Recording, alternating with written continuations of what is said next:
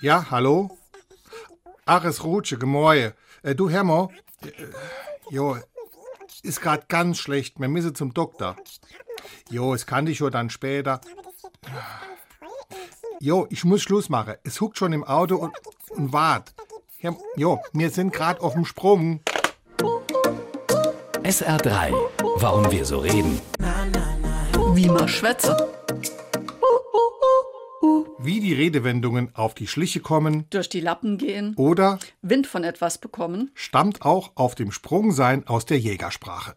Dort ist der Sprung die Fährte oder Spur des flüchtenden Wildes. Wer auf dem Sprung ist, der hat es also eilig.